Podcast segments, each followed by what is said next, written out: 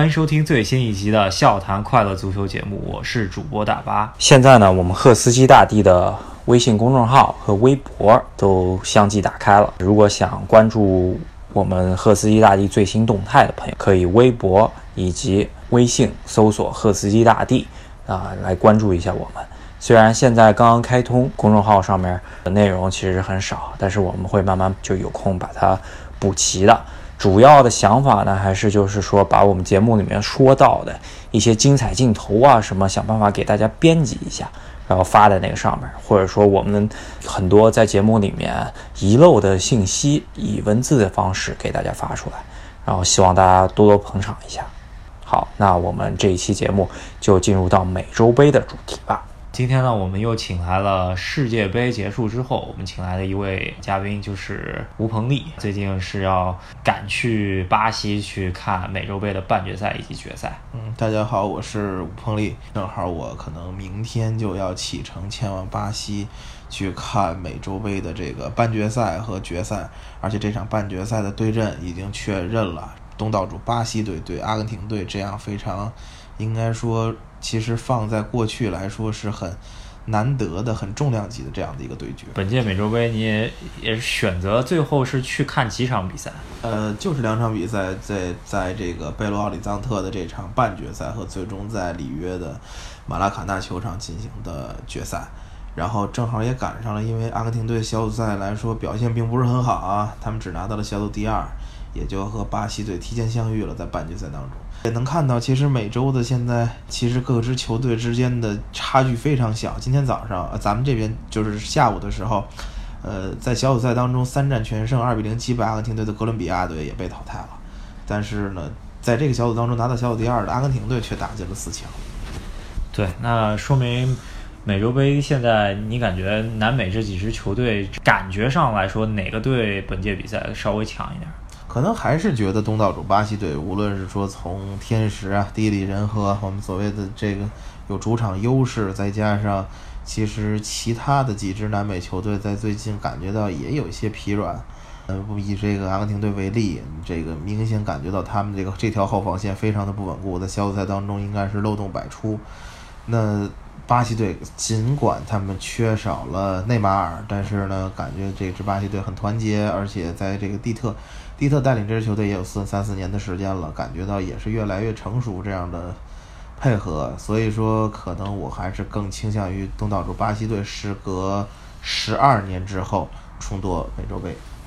啊，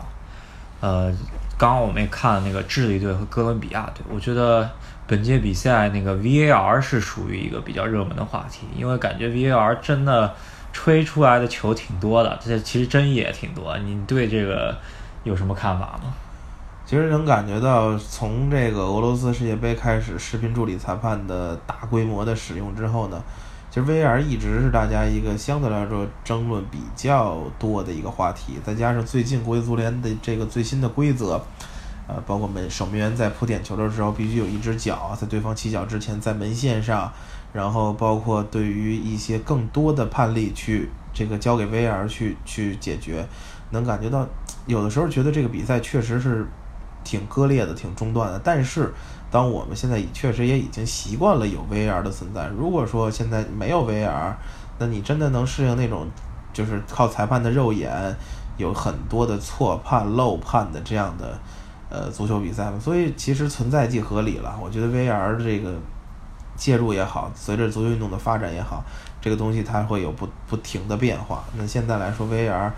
还是处在一个大家还在摸索、探索这样的阶段，所以说我还是挺乐观的。我觉得 VR 应该说在未来的，尤其是大赛当中，应该是不可或缺的一部分吧。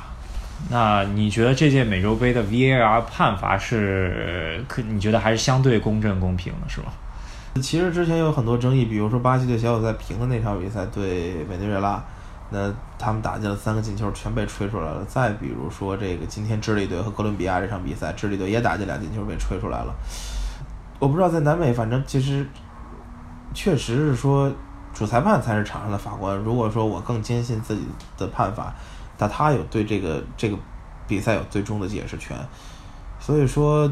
这届比赛的 VAR 怎么说是公平不公平？我觉得一定会比以往的任何的大赛，之前的美洲杯也好，之前的别的大洲的这个赛事也好，要显得更加的公平，也是一件好事儿。但是它有它，但是我觉得凡事没有绝对的公平公正吧。嗯，这这个我倒是同意的。那下面应该还剩三场重要的比赛，还有一场三四名吧。然后乌拉圭和秘鲁，你看更看好哪支球队进四强呢？其实小组赛当中能感觉到秘鲁队很不稳定，最后一场小组赛零比五惨败给了东道主巴西队，而乌拉圭队呢和日本队曾经踢平，确实这南美球队的这个实力的浮动上，其实让大家还挺惊讶的。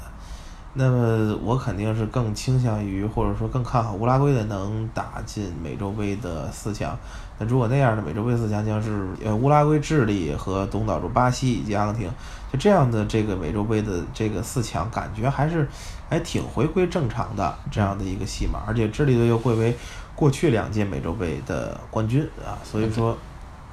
这届美洲杯的半决赛，我觉得看点还是挺多的。对，呃，像你所说啊，其实。阿根廷能进这个四强，对于我来说有点黑马的意思，但是也属于发挥合理吧。毕竟委内瑞拉也不算南美传统强队了。但这届阿根廷队确实问题碰到挺多。呃，巴西对阿根廷这场比赛你将会去到现场是吧？然后，呃，你最期待怎么样子的一场对决，或者说是你觉得比赛走势会是怎么样？我肯定还是更倾向于东道主巴西队吧，因为这个巴西队无论从纸面上和从这个之前的表现上，我觉得他们肯定是更占据优势。而尽管说阿根廷队在过去两届美洲杯当中都打进了决赛赛，但是呢，我觉得这一次面对巴西队，他们可能是确实是凶多吉少。再加上巴西队还挺有意思，他们这届美洲杯好像在之前的第一场小组赛当中穿上了1950年世界杯的最后一场比赛输给乌拉圭队所身穿的白色球衣，以及这场这届美洲杯的这个半决赛的选址，也就是巴西对阿根廷这场比赛是在贝罗奥里藏特。五年前的世界杯的半决赛也是在贝罗奥里藏特，巴西队一比七输给了德国队。所以说这场比赛在我看来可能也是一场破咒之旅，也是一场巴西队的救赎之战。所以我肯定是更看好东道主巴西队，他们在各个方面感觉上都比阿根廷队更有优势。对，一个是半决赛的选址是在之前一比七的耻辱之地吧，然后，呃，决赛选址是在这传统的就是巴西，任何比赛最终决赛都一般放在马拉卡。那这届比赛比较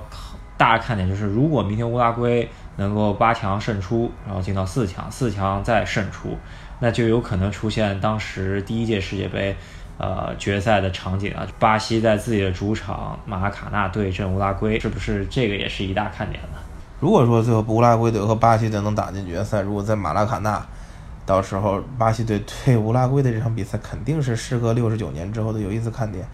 呃，看虽然说我们知道美洲杯的这个规模和世界杯根本没法相提并论，但是，呃，因为南美球队之间非常频繁的交手，如果巴西队能够在这个相对来说比较大的一个赛大型赛事当中达到最后的冠军，尤其是时隔了很久之后，还是对对手对乌拉圭队还有一些震慑吧。对，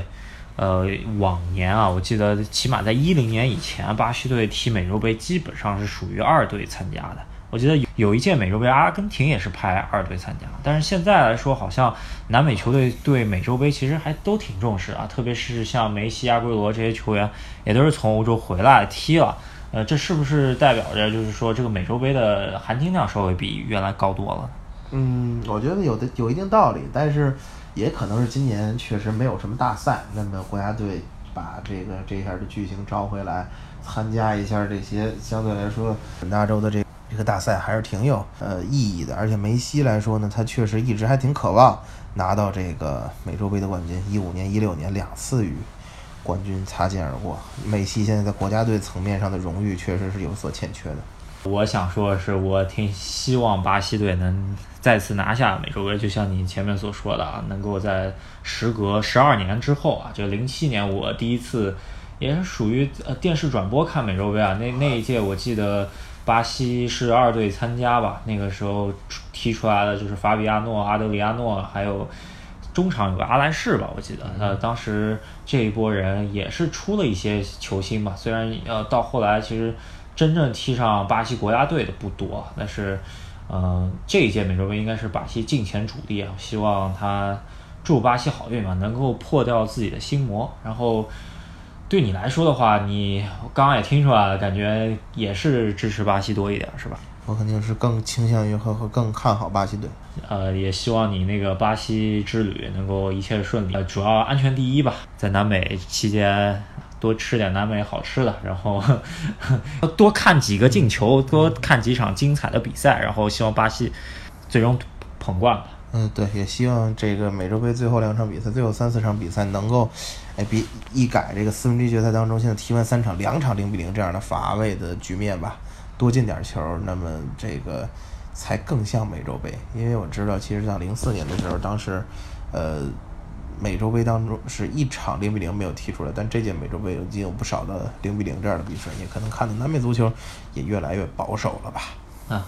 在。这届美洲杯看完之后呢，明年是不是还会去美洲杯看一下？明年跟欧洲杯有点冲突。明年在阿根廷和哥伦比亚还会有一届美洲杯，但是我肯定就会选择欧洲杯了，因为时间上无论什么，包括时间成本上、金钱成本上来趟巴西确实不是很容易的一件事情。那祝你一切顺利，然后这届美洲杯